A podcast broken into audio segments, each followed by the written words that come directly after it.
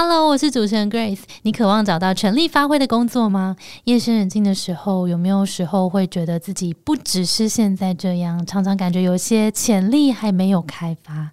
职涯中的困境，并非能力不足，而是不懂得运用你生下来就有的能力。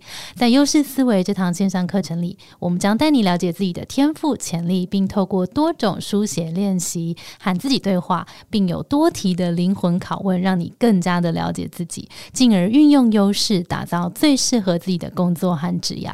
线上课程可以反复播放、多次聆听，让你深度学习，进而成为自己的职场教练。目前优惠开跑中，详情请参考资讯栏。越早购买，越早走上适合自己的职涯。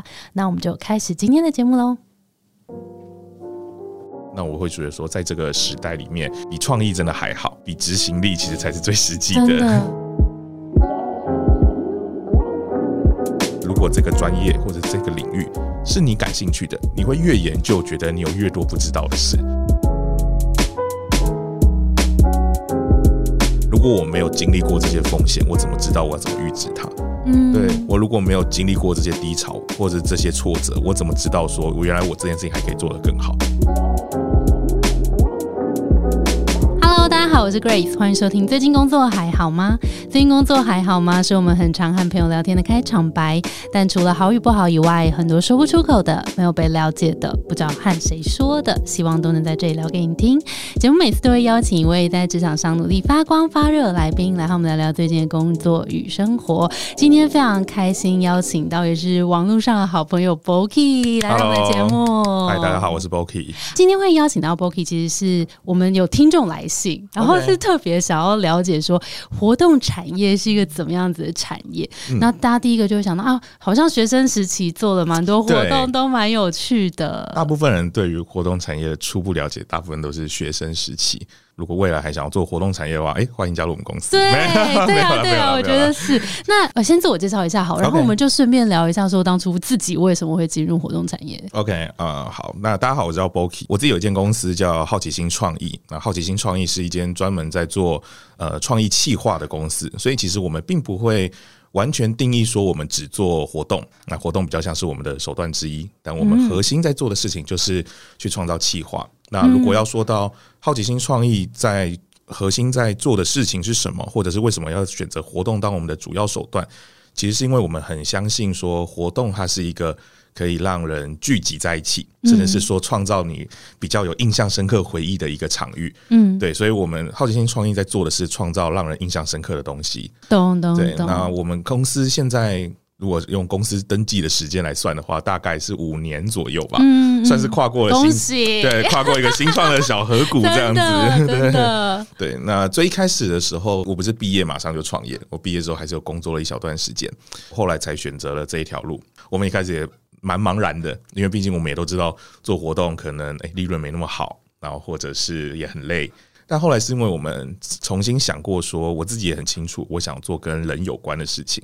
那后来发现，诶，如果要做到这件事情，其实活动是一个很好的理由，因为你会说，诶，我们纠团要不要去参加一个活动？啊，对，对或者是串联大家的一个没错，没错，没错。起点。我们觉得这件事情是很有意义的事，所以我们就把这件事情 focus 成我们公司的一个目标。嗯，所以后来才慢慢的 focus 在活动企划啦、创意企划这一块。了解。哎，那成立好奇心之后，有没有什么一两个印象深刻的案例可以跟我们分享一下？如果要讲比较有趣的话，像是我们之前帮呃台湾微软做了一些快闪店的活动，像是我们在华山盖了一间酒吧。就是我们想象中，如果今天是一个卖通路的，可能是 Microsoft 三六五，或者是说可能是电脑这种产品，它可能是比较商业，然后很专业。那这样可能对学生族群，或者是说对年轻人来说，他就觉得很有距离感。嗯嗯嗯，所以那时候我们的题目就变成是我们如何创造一个场域，可以让大家更好的去接受，轻呃松一点的。对，然后让他们理解、接受这个品牌。，OK，对，所以我们就帮微软开了一间酒吧，你就可以想象说，哎，如果今天我是一个卖电脑的，但他是在酒吧里卖电脑，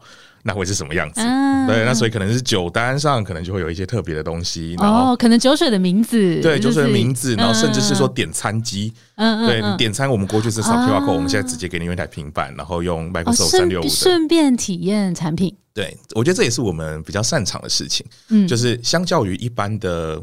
活活动公司或者是一些常见的活动，我单纯只是诶把一群人聚集起来。相较于这种比较简单的，我们更擅长去找一些会让人家觉得有趣的互动，嗯，然后把产品融入进去。这件事情是我们觉得。哎，气化的价值在这个地方。嗯，所以听起来气化跟体验都是你们很核心、很重视的事情。了解。那我们回来聊聊，就是在创业之前，刚刚有提到 Boki 其实也有做过一些工作嘛？对，做过哪些工作？啊，这非常，这是一个非常漫长的事情。呃，我大学时候做过很多有趣的事，像是我跟一群朋友在我们的学校后面开了一家鸡排店。天哪！大学的时候就开鸡排店，对对对，开好玩的，开好玩的，就自己实际去炸鸡排，实际去学。怎么进货啊？卖东西。然后来因为升到大四太忙了，然后再加上我们觉得，哎，这样真的没有在赚钱。对。然后还有像那时候跟学生会，然后在学生会里面就合作说做那个帽 T。嗯。对，最一开始试行的帽 T 是我们开始做的。毕业之后，呃，开始找工作，然后我带过算是创投的专案经理，然后也去带过媒体代理商跟大数据公司之类的。然后中间也去了像是区块链的公司，就是做很短期的专案做 support。然后这些东西都走完了，做完一轮之后，发现更喜欢人跟人之间的实体的 connection，嗯，所以后来才会想说，哎，那要不要就是跳出来，干脆。做一个自己也会想要做的工作，这样子好酷哦！不是会读一些成功人士的书吗？我忘记是谁，就从小就喜欢去从送报纸开始啊。啊，对对，然后就会觉得啊，那如果我今天可以再跟更多人合作，我就可以送更多报纸啊，然后就可以让这个商业模式再滚得更大一点啊。就是从小好像就会情不自禁被这些有趣的这些东西吸引。你觉得你为什么那时候会有这些动力去尝试这些事情？我自己觉得。倒也不一定是是不是说想赚钱，或者是说是不是一定有很多创意的 idea，我觉得不一定是这样。我觉得我做很多事情的出发点，纯粹只是因为我觉得这件事情蛮好玩的。那我会觉得说，在这个时代里面，比创意真的还好。比执行力其实才是最实际的。真的？那你还记得你人生中办的第一场活动是什么吗？但高中我们会加入像是班联会啦，或者是说一些社团，你已经会办一些高中很常讲的什么成果发表啊、茶会啊或什么的，那个就开始在办活动。哦，OK，那时候就已经觉得好玩了吗？那时候就觉得蛮好玩的啊。OK，学生大部分应该都觉得办活动是件蛮有趣的事，这样子。OK，好，这边我想要。延伸问一个问题，也是我们这边听众很常会遇到的问题，就是很多人都会说，我其实对人非常有兴趣。然后，因为你刚刚前面也有分享到说，你蛮早就知道自己喜欢跟人有关的工作，是啊。那在探索跟人有关的工作的时候，你是？这一路上有什么探索跟收获可以跟大家分享？呃，我觉得首先很多我自己也接触过一些学弟妹或者是职涯上面的后辈，那他们也都常常会跟我讲说，就是我有点不知道我自己要什么，嗯，然后或者是说他们会问说，哎，就是 Boki 你怎么那么知道你自己要什么？我就说我我也没有那么知道，其实很多时候只是看起来知道而已。对对对对，你只是从我们只是从看结果好像我知道，但我也有茫然的时候，我也有跟你一样觉得很 confused 很困住的时候，嗯，那。像我很重视的是人里面的人跟人之间的连接，或者是说创造回忆这件事情，就是有点像是社交的一环。我是做了很多跟人相关的事情之后，我才慢慢发现这件事情。我不是打出生的时候就我觉得社交就是我的天命，没有没有没有没有没有没有，这个应该是孟婆汤没有喝。对对对对对，上辈子没做好这样子。对我觉得应该不是这种正正常状况，其实是人是一个很复杂的。他，你有你看人的生理需求，人的情感需求，所以每个人都有不同的面相。那在这里面，哪件事情是做完之后，让你觉得你就算要再做十年或者是五年，你不会觉得很累的？嗯，或者是你觉得这件事情会不断给你刺激？嗯，我觉得这件事情有一个很大差别，就是如果这个专业或者这个领域是你感兴趣的，你会越研究，觉得你有越多不知道的事。真的。然后，如果有些事你越研究完就是哦，不过就是这样嘛。OK，所以听起来还是你可能要去实际做做看，你比较知道说这件事是让你越发感兴趣，还是其实你觉得啊碰了一下啊好像差不多可以了。没错，没错，没错，你没有试过，你怎么会知道？那你帮我回顾一下你过去的做过这么多事情里面，你是从里面开始去判断说哦，这这个东西有里面我有想要的，然后这个里面有我不想要的，你有没有从过去的经验里面发现什么？哦，我觉得，例如说，像活动产业其实有分很多面向，从最一开始的企划，到我们可能是硬体灯光硬体，然后到现场的执行，然后可能是到公关媒体，所以活动类型千千百百种。那我们选定活动产业或者是活动这件事情之后，我们也去针对每一件事情，我们有去尝试过。例如说灯光硬体，那我去做灯光硬体，我们去进器材，哦这件事情有不有趣，好不好玩，我们也去尝试过。所以其实，在过往我们的所有活动当中，我们就慢慢发现一件事情是，哎、我们比较不喜欢做呃一模一样的事情，哦，对，或者是就像重复性高的，对，太重复性高。嗯 我那时候会离职创业，很大一个原因也是因为，就现在的数位行销或者是行销整合这一件事情来说，很多都是越来越趋向于模板化或者是呃体制化，这是好事。对我我先说这不是坏事，因为这在营运上面是必须要考量的增。加效率的。对，但是嗯在就是年少轻狂的我，那时候很多还太年轻了，就觉得这样好无聊哦，我想要做件有趣的事，所以那时候我在做了很多事情，我们都是尽量去往说，哎、我们就是要想一个新的创意，我们就是要想一个新的活动、新的互动设计、新的互动体验，所以这也是为什么我们公司到现在比较呃提供的服务都比较 focus 在就是气化最前面的这一段，嗯嗯对嗯嗯嗯，所以等于是发现自己不喜欢重复性高的事情，嗯这是一个蛮重要的发现。那如果是过去的职涯的话，嗯。就是你做过这些不同工作，呃，职涯我自己其实看，我很多人在分职涯的时候会分成呃技能面，然后跟产业。那我自己就是比较偏向是我对于产业领域比较还好，OK，对，所以我那时候，所以我为什么会才会选择这种比较偏技能导向的工作，会是像代理商啊这样子的模式，不是经营品牌端，就是因为我觉得我比较不喜欢一直只做同一个产业。哦、对，所以那时候这这是一个这是一个切换点。OK，对，然后另外一个让我开始觉得我的职涯的点，反而是开始在想说，我想要累积什么样子的能力，什么是我们常常讲我们可以带得走的能力。嗯那我就发现说，我最喜欢做的事情是比较偏向是对人的洞察，或者是对一件互动体验的洞察，就是人为什么会做这件事，或者这件事情为什么会这样子。嗯嗯，它延伸出来可能是 UX，可能是服务设计，可能就像我们的企划设计。嗯。所以，但我所以我们就会说，我自己就会发现说，我我的职涯比较想要做这件事情是跟观察人有关，嗯然后才延伸出说可能是做活动企划。嗯，所以哪一天我今天不做活动企划了，我也不用担心说，那我是不是没法找到新的工作？嗯。因为至少我的核心能力是不会变的，嗯。我可以再转职去做，maybe 是专案经理嗯，maybe 是去做服务设计师等等的，我觉得都以是都算是一个还算合理的跳槽这样子。啊，所以这个判断点蛮好的，就是你如果对于某种产业，你就是有个热忱，因为其实我也有朋友是，他是对于教育有非常热热忱那，就是想办法栽在那里面对。但是他在里面做什么他都没关系。对对对对，然后，但是 Boki 的话是哦，我喜欢人的洞察，我喜欢体验，我喜欢企划，所以我的这个能力不管带到哪个产业都可以 apply。嗯对对，所以就是大家哎、这很棒，这是一个很棒的思考点。对我都会蛮推荐我的朋友或者是学生，他们要思考一个点，就是你到底要先选产业还是先选技能？通常我都会用一个很机车的情境题，就说好，那你说你说你做什么产业都可以吗？我说好，那你最讨厌什么？他说可能医疗。那接下来你要在医疗领域做五年的业务，你能接受吗？因为我最常遇到很多人跟我讲说，我觉得薪水不重要，我要学到东西。我说好，二十二 k 在台北，对，生活三个月，请开始你的表演。Oh my god！哎、很棒哎，情境。对，我觉得很多事情就讲难听一点，就很多事情都有它的价码，所以我觉得也不可能有一个人说对于某个工作或某件事情真的一往情深，然后毁天灭地都没关系，你一定会有一个那个标准值底线。很棒。对，我觉得职涯的选择很多就是你要先知道你的底线在哪里。那如果我什么都要体验的话，这个嗯时间安排或是选择，你是怎么做自己的时间安排？我先说，我不觉得我我是一个专案管理或者时间管理能力蛮差的人。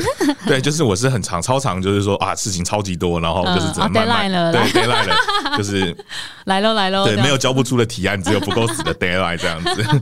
对，但呃，我自己觉得关键是在找找帮手，跟是怎么借力使力的去体验一些事情。就像我们讲说，好开鸡排店，你真的要自己跳下去开一间才能够叫做体验嘛？如果我能不能就是像我们那时候做前期会做准备嘛，我们会去在别人的鸡排店前面看，嗯，这他们在做什么？我们就在那边站半小时。嗯，人算，所以我觉得很多时候，你想要去体验很多事情或尝试很多事情，你要用聪明一点的方式去做。你不一定要真的完全自己全部跳下去，你可以去访问呃前辈，或者是你可以就是从观察，或者是说从一些现在很多实习啦、podcast 上面的分享啊，其实我觉得都是对于了解某件事情很有帮助的。嗯，哎、这个超棒。可是很多时候我们会想到说啊，我好多事情都想要尝试，可是我好像没有这么多时间。我是尤其是你知道越接近三十岁啊，然后这个岁数压力就会觉得啊，我好像已经没有这么多时间可以尝试这么多事情了。嗯，没错没错，我自己觉得说蛮重要一件事情，真的就是你什么事情都不做也会三十岁。中肯，像我很常在生活当中就去找事情做。举例来讲，我可能在等朋友的时候，附近有成品，我可能去逛一逛。嗯，那我可能就去逛成品的时候，我可能就不只是纯粹无意义的逛，我可能也会看看说，诶，逛成品人是什么样子的人，然后或者是诶，我随便拿一本书看看说这件事情是什么。嗯，就其实你生活中有很多琐碎的时间，那如果今天你是给自己设一个状况，例如说我这一个礼拜我就是要认真体验某件事，那你就开始疯狂做这件事情。嗯，那我们进到活动这边，然后想要聊聊说，如果大家对于活动产业有兴趣的话，对 b o k y 会觉得啊，要进到这个产业需要什么样子的特质跟能力？我自己觉得，不管是活动产业也好，或者是代理商也好，这种我们在帮别人做事情或者帮别人完成一些事情的产业，它核心在交付的价值，我觉得比较像是风险控管。哦，就是我今天找找你做这件事情，就是因为我相信你的专业，所以我把风险转嫁给你，对，有一点像这种感觉。好像是，好像是，对对对，就是我拜托你完成这件事情，所以我个人觉得说，本质上是在做帮客户或者帮品牌在做风险控管。那风险控管这件事情的核心，或者是说主要能力，就会变成是我常常讲的预测能力。你要怎么预测未来的事情，你可能就要有足够的经验，你要经历过一些事情，你才会知道说，哎、未来会发生什么事，你才会知道说，哦，这边要放一杯水，这些东西都是预测，预测就是一定是出过包，或者是踩过的坑都是良药这样子。嗯，对，所以我觉得对于如果想要进活动产业的人来说，我不敢说整个产业，至少我之后在企划这一段。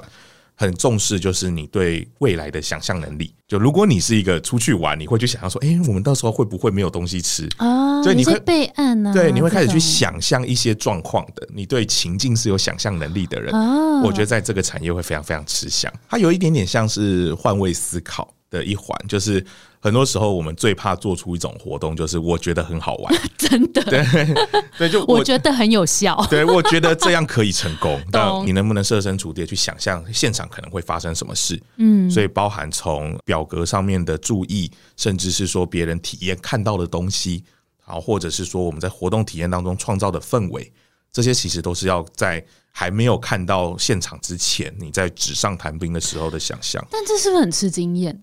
嗯，我觉得任何事情都吃经验，但但是如果你没做过第一次，是不是很难去想象说今天人进来会怎么样，或者他可能遇到什么问题？嗯，其实我觉得就跟人学吃饭或者人学脚踏车什么的很像。你在学习一件事情的时候，你不会一开始就有经验，所以我们最一开始做什么事，我们最一开始做模仿。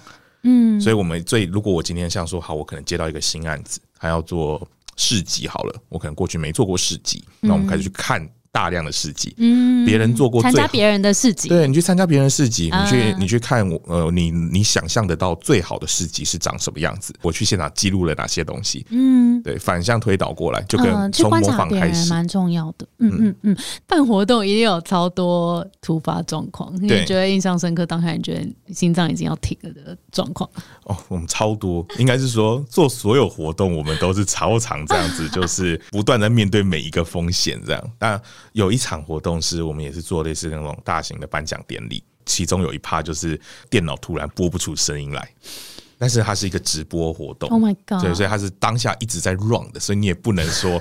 不好意思，我们这边暂停啊，大家出去一下，这样子对，不行。大家先去上洗手间。对对对对对，但后来确实我们就是说中场休息一下，因为没办法。对，但是但那个当下真的就是我们全部人都傻眼，因为被被全部湿了，因为对，因为就是我们也没做什么，它就是硬体突然的秀抖。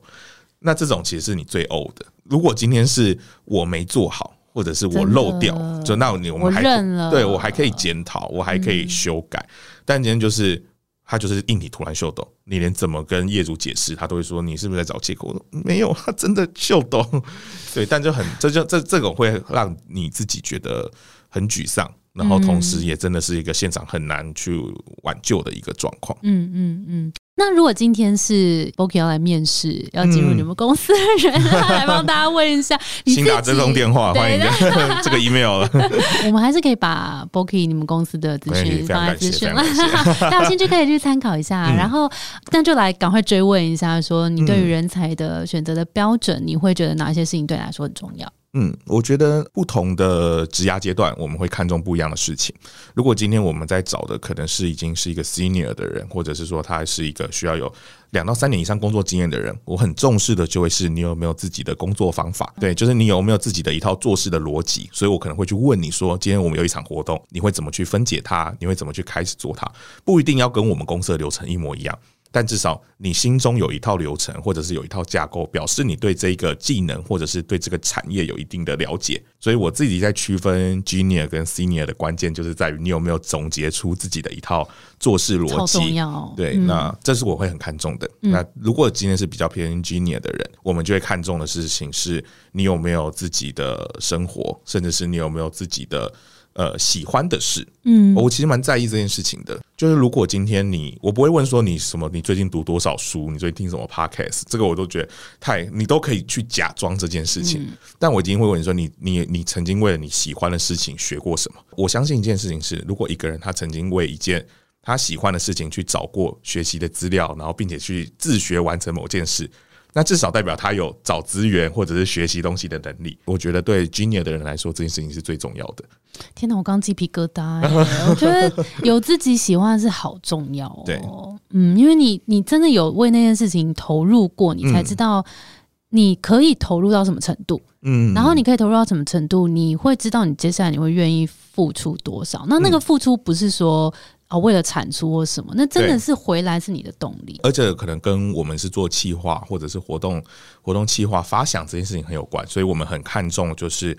你有没有自己喜欢的东西？这个东西其实是很瞎的，真的没有关系。真的超级同意这一点的。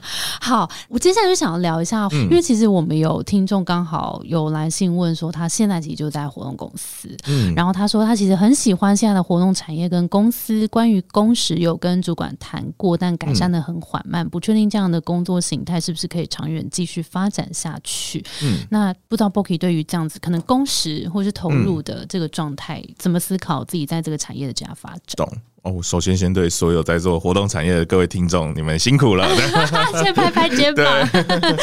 对，我觉得呃，分我自己会分成两个面向来看这件事情。第一个是。活动产业这件事情的出路到底是什么？像我们刚刚讲的活动产业，它其实很多环节，从可能是劳力密集的，或者是技术密集的，可能或者是资源密集的，它可能是不同的阶段。如果今天你发现说你这边的工时可能特别特别长，那可能是偏向劳力密集，或者是说它就是你们公司的案量啊等等的是比较多的。那这种时候，我可能就会去思考一件事情：是我是不是要换到另外一个方向？它可能是比较偏向是资金密集，就例如说你可能开始变成是管理资产类型的的活动。你公司，嗯，然后或者是你可能要偏向是管管理职，或者是说你可能要偏向是其他的方向调整。你要先知道说你还有什么其他选项，嗯，那如果是整个活动产业的话，它确实就是一个整体而言每个环节都比较偏劳力密集。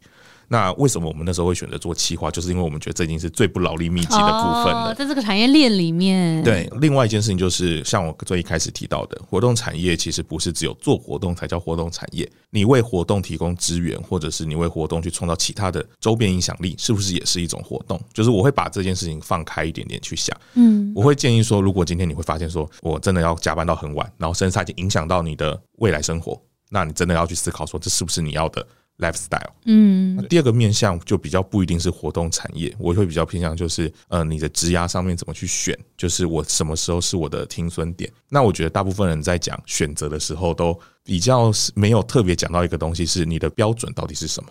我今天是以能赚多少钱作为标准，然后来看我的选择，还是我今天是看哪个生活过得比较舒服来做选择？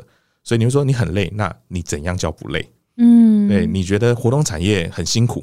那你觉得怎样不辛苦？大部分人来问我说要不要做继续做活动产业，我都会说那你要看你想做活动产业的是什么，或者是你的标准是什么。OK，对。如果今天你问我说你的抉择标准叫做薪资，那我得说活动产业的天花板真的是比较低。嗯，你相较于科技，你相较于甚至是相较于行销，活动产业的整个天花板是相对来说低的。所以如果今天你的 priority 第一是薪资，那我就说。那可能你可能三十岁、三十五岁之前，你可以一直做活动产业。嗯但三十五岁之后，你可能要考量家庭，嗯你要考量是你自己的呀退休生活，所以你必须要转转跑道，嗯嗯也合理。嗯嗯嗯，了解。那你自己呢？你自己在工作上面的标准是什么？我自己的工作标准，第一个当然是看是这是不是我喜欢做的事情，嗯然后第二个是呃薪资对我来说不是最重要的思考，我觉得我的薪资就是比较是以说可以过得好我现在想过的生活，这样就 OK 了。嗯对，然后更重要的事情是我能够创造什么价值，这是我自己看工作的标准。对，但我觉得就一样，刚好聊到薪资，我觉得这件事情是就很多人太单一单一问题去思考每件事情了。嗯薪资本身提供的不是只有呃你付出工作多少时间，然后获得多少薪水，还有包含是呃你付出的喜爱。嗯就这个工作可以给你喜欢的成就感，对，它某种程度上也是一种薪资，也对，也是一种你的收入。我其实一直在想一件事情，就是我们面对喜欢的事情，刚刚不是在聊那个喜欢的事情吗？当你有一个喜欢的事情，你就会更投入，你就会累积的更快，对你的能力其实也会累积的更快。对，所以当你的在喜欢的事情上面愿意为他努力，然后付出更多，得到回馈，你自己也累积价值。嗯其实 supposedly 你的薪资应该会累积的，在某一个时间点，对，它会回来回馈在你身上。嗯这是我自己在我身上有得到这样子的验证。嗯，然后我不知道 Boki 对于这件事的想法是什么。我觉得他就是确实是说，在回馈这件事情上，不一定是直接反映在薪资。例如说，有可能是未来的机会，或者是人脉。当你在做这件事情做越久，你一定会累积更多资源，或者累积更多的精力。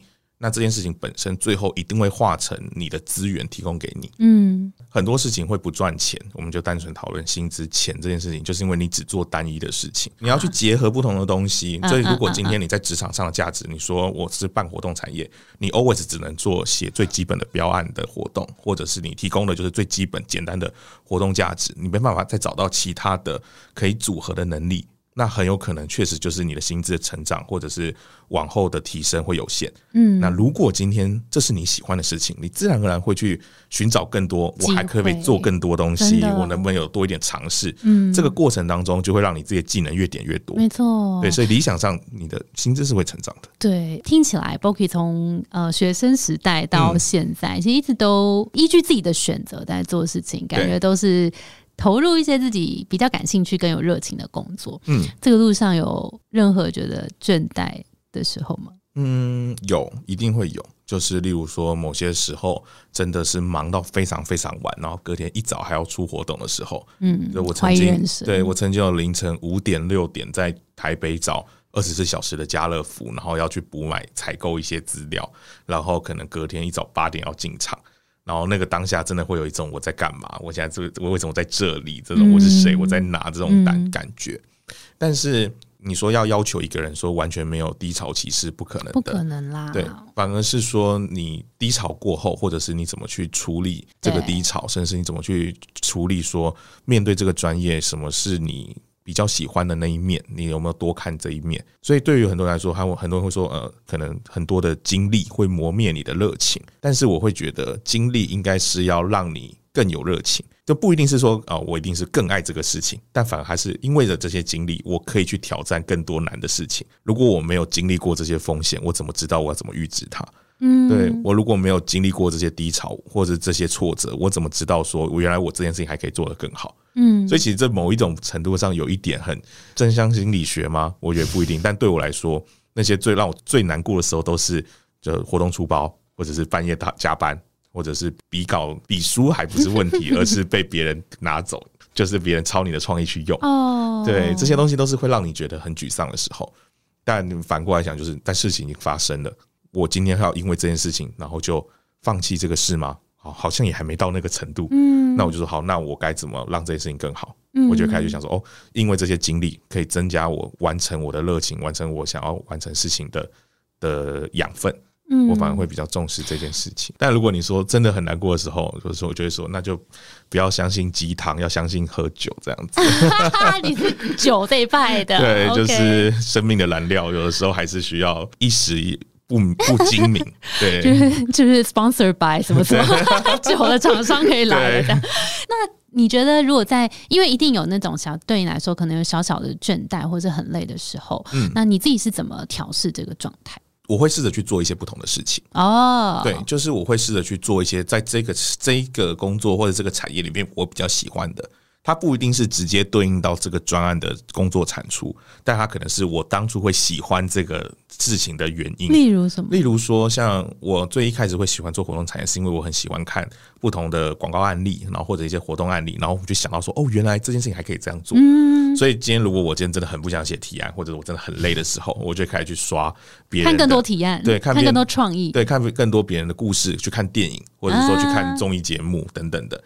对我来说，虽然那个看起来是消遣，但其实那就是我一开始为什么会喜欢这个产业的原因。你觉得回去看你做过大大小小事，有任何一件事让你觉得好了，这个到顶了头了，我不要再做？呃，有遇过一些客户，哦，是客户，应该就就一样，就是某类型的客户啊。对，你会发现说，哦，原来处理这类型的客户，你需要卑躬屈膝，你需要就是应付他的情绪，或者是你需要可能是很教育市场。然后反而会让你的专业变得很不值钱。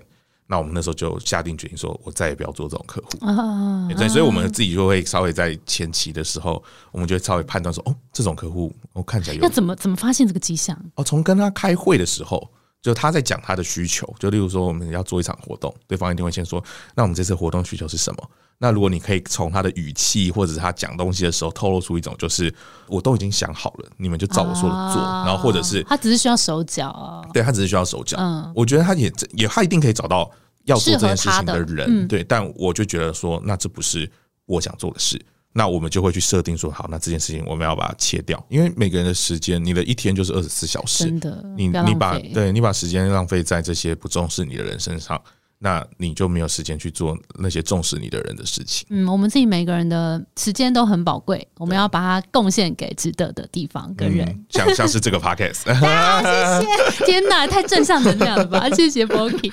那今天非常感谢 Boki，哎，你的分享好精彩，历历在目，然后好多好多很实际的经验跟 sharing。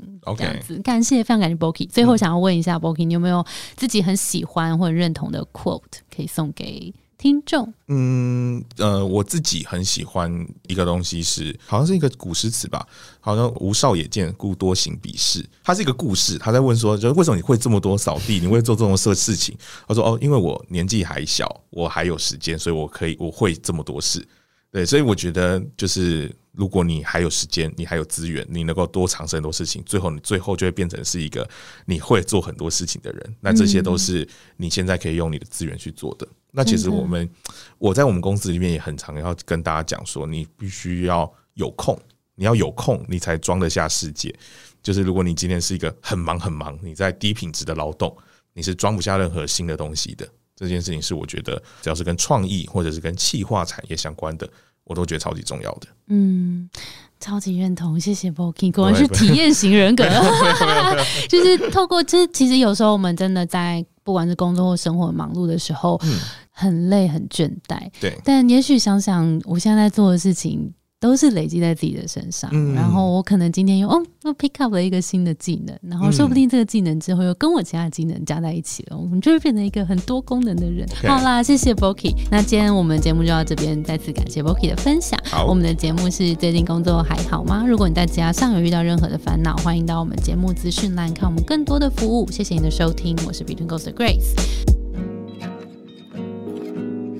我们相信职场不是一个人的战斗，一群人一起前进，绝对比一个人走得更踏实安心。我们会陪着你一起把职业走得更顺利。如果你也喜欢我们的话，欢迎订阅我们的 Apple Podcast，也分享给你身边的朋友，或留言给我们。也可以到节目资讯栏追踪我们的 IG 和社团，还有 Boki 的那个公司的介绍，因为有 F 在里面。那我们就下周见喽，拜拜，拜拜。